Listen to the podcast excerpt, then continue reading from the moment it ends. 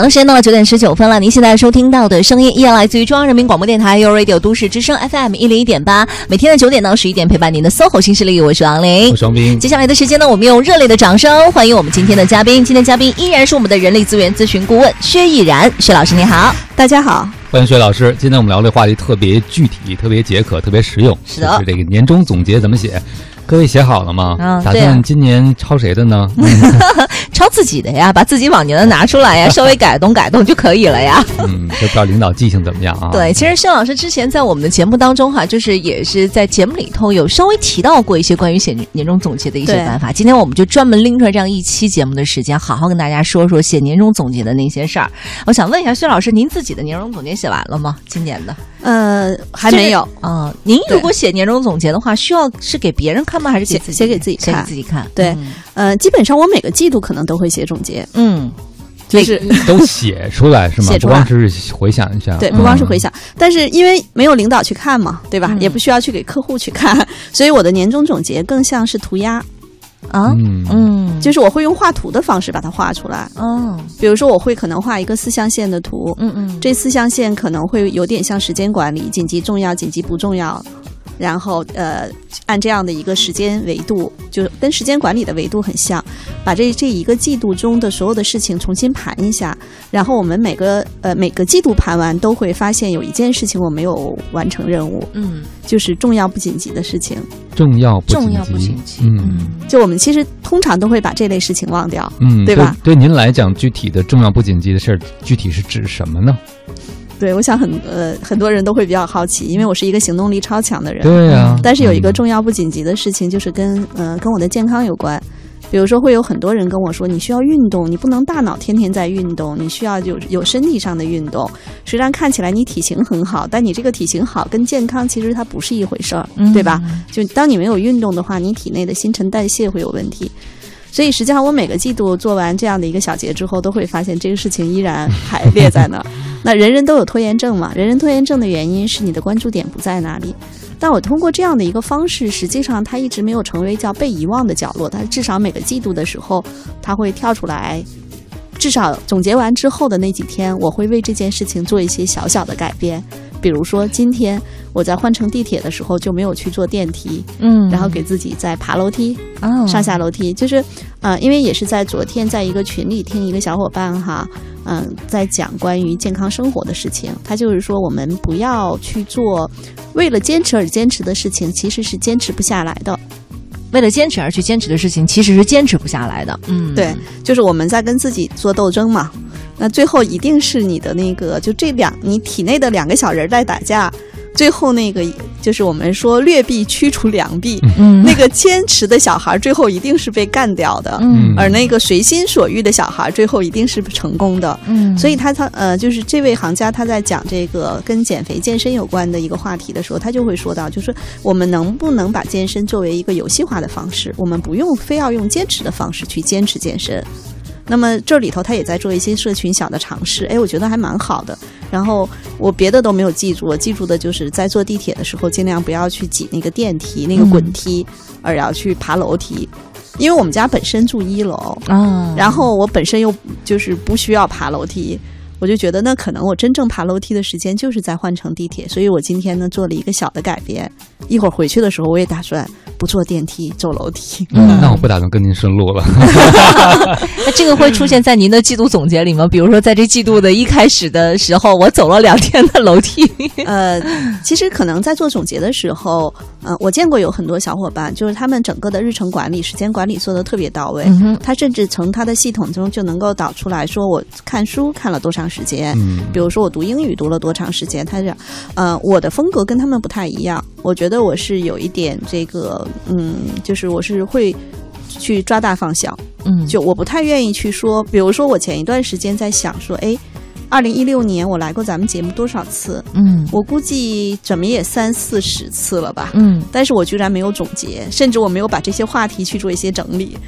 然后前一段时间，我有个小伙伴就跟我说：“是不说依然老师，你是不是应该把这个东西去做一下整理？”我说：“对对对，你说的太有道理了。”嗯，然后我就找了一个志愿者小伙伴，最近在帮我梳理一些事情。嗯，但我个人实际上是并不太愿意去做整理的。嗯是因为我会把时间和精力放在还没有发生的事情上。嗯但是总结的这件事情，它实际上是对于已经发生的事情去做一个回顾。嗯那我的方式可能跟那些特别精细化管理的小伙伴不太一样。其实我还是会用，比如说我会用一个四象限法，先把很多事情，先把大事儿归进去。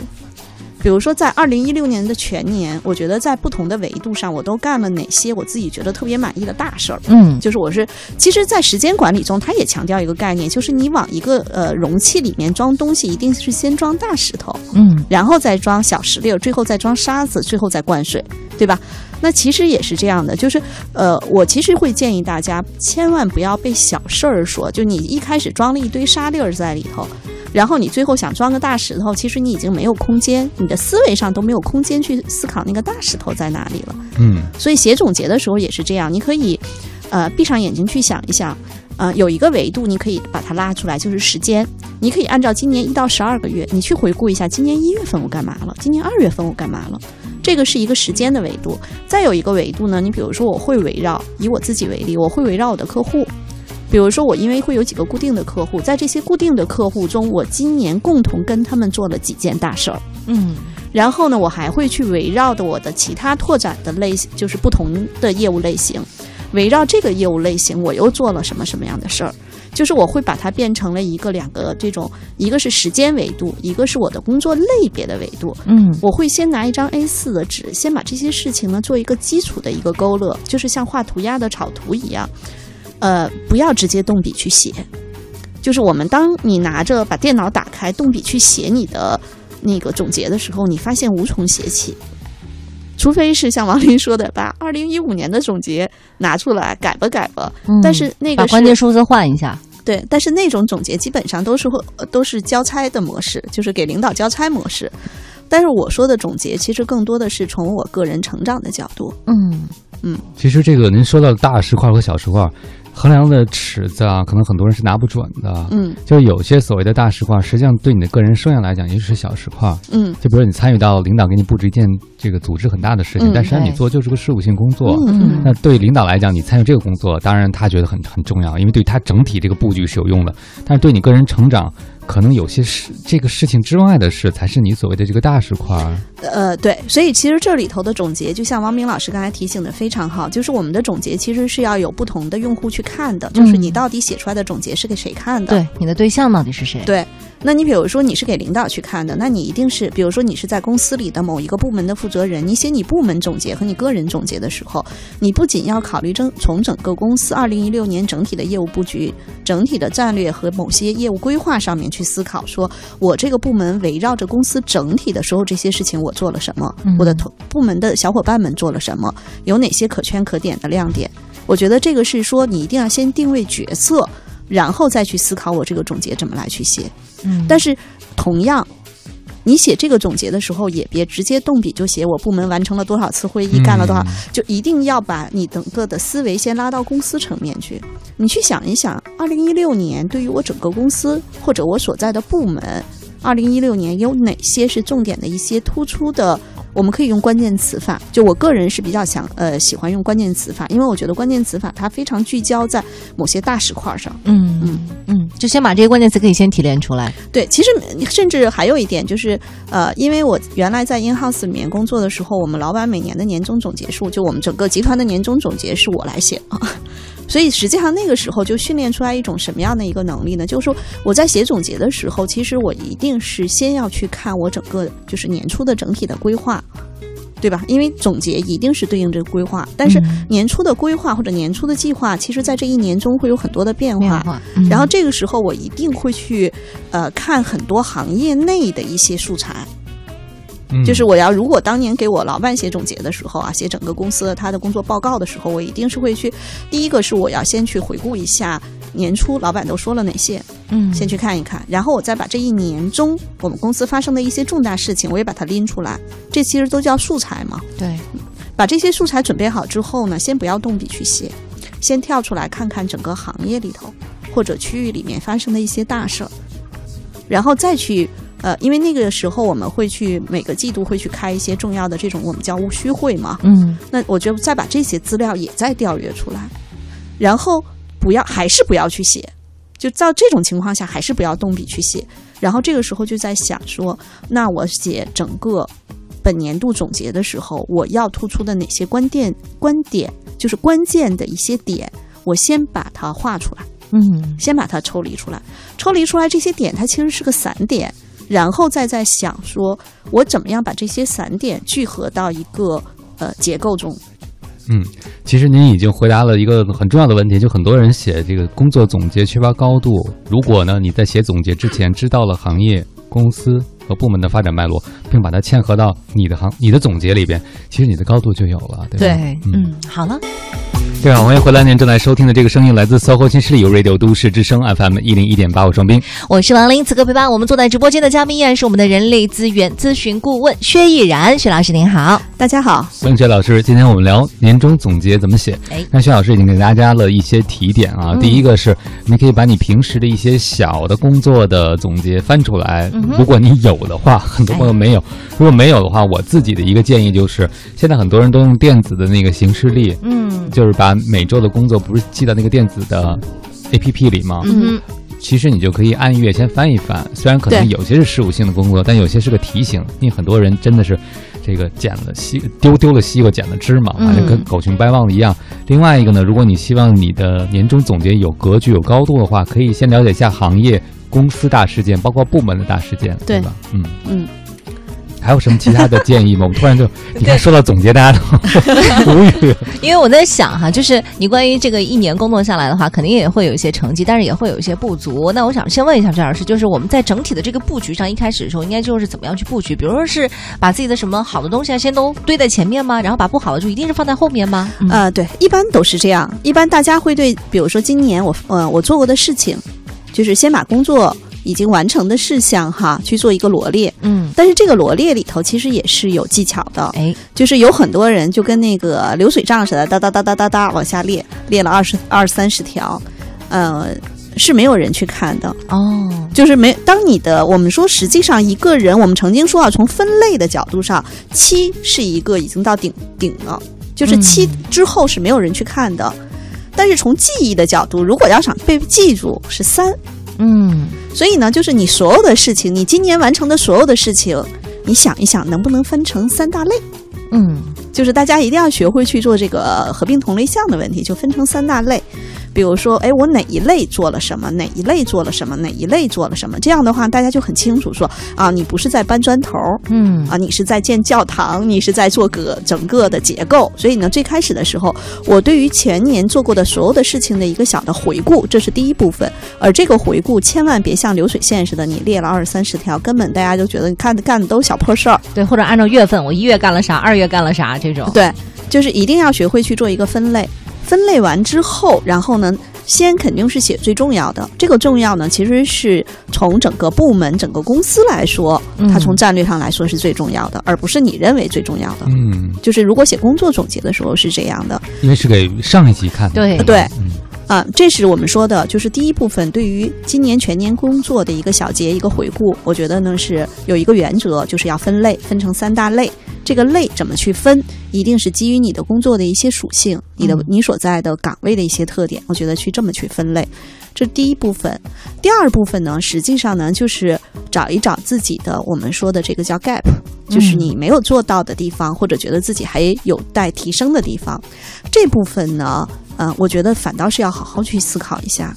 就是我经常跟辅导很多小伙伴，我都跟他们讲说，做事情的时候千万不要一心一意，要一心恩义。嗯，这个事情是什么意思呢？就是当我们做一件事情的时候，不要老觉得是给公司、给领导交差。就是我们既然已经花了时间去做，我们为什么不可以一举多得呢？就是第二部分，我去找呃我的问题或者说需要改进的地方的时候，我能不能认真去反思一下，而不单单是说，哎呀，还是跟那个往年都一样，写点东西交上去了。那实际上你好像是在糊弄公司，其实你糊弄的是自己，在这件事情你投入了时间精力，但是没有留下来更有价值的点。所以，其实，在我们去找这些问题的时候，呃，因为你写工作总结，有的时候，如果你把部门的问题暴露的太严重了，你部门领导可能也不太开心。嗯如果你把公司的问题暴露的太严重了，可能你老板也不太开心。但是你可以从自己成长的角度去找到一些需要提升的点。比如说，我就见过一个小伙伴，他写他的年终总结的时候，他说这么一件事情，他说，呃，今年所有的工作，如果是说我都基本完成了，但是我发现我的在整个的这种啊、在打磨细节方面还有待提升。他说，其实我写这一段的时候，也是在跟我的上级做一个交互。他说，我的上级实际上每次给我安排很多杂七杂八的事情，我个人是希望把一些事情打磨得更好一些。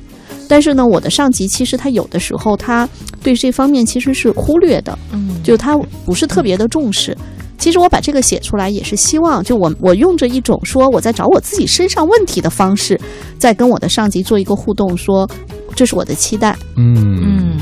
所以这个很有建设性，并没有跟他的上级说：“您别老拿杂事来打断我了，我要把细节打磨得更好。”对对，然后他在讲，然后呢，呃，所以其实我们在做一件事情的时候，你可以考虑很多点去把它做一个统合，而不是都是这种单点的去去散落在那儿。嗯，所以第二部分我们说找差距也好，或者找自己需要改进的点也好，这部分是我觉得每次你在写不管是季度总结或者年终总结都应该最重视的一点，因为它的确是可以对于你未来所需要确定的方向和具体的目标，其实是非常有建设性的。嗯嗯，您说的这个差距，可能很多人就会说了，我这些差距我清点了一下，可能有不同类型，有一些类型就是和我性格、和我特质、和我的擅长和不擅长的事情有关，有一些可能是通过努力可以改变的，我是不是也要写一些可以通过努力改变的？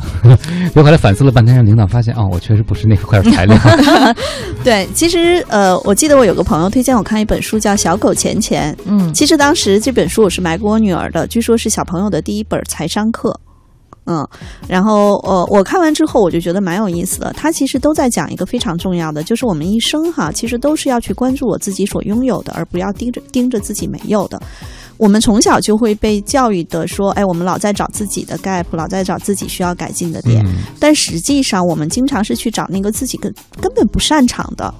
比如说，举个例子，我就是在收纳整理上就是一团麻。就是我我我记得我以前在节目中说过，我们家我最担心是我们家阿姨有事儿回家。我们家阿姨如果有事儿回家，我就特别手忙脚乱，因为那个地板同样拖，她拖完之后就是特别亮，我拖完之后就跟画了花似的。嗯，都 所以说每个人都有自己就是擅长和不擅长的地方。那如果我要是天天盯着自己说，哎，我怎么就不能把这些地擦的跟阿姨那么亮？我我估计其实我也能，我我估计其实我最后也能，但是我就觉得我是不是要在这个时间上，在在这件事情上投入那么多的时间和精力？所以其实人是这样的，就是你一定要去做自己擅长的事情，把某些不擅长的事情可以通过其他方式去外包的。嗯嗯，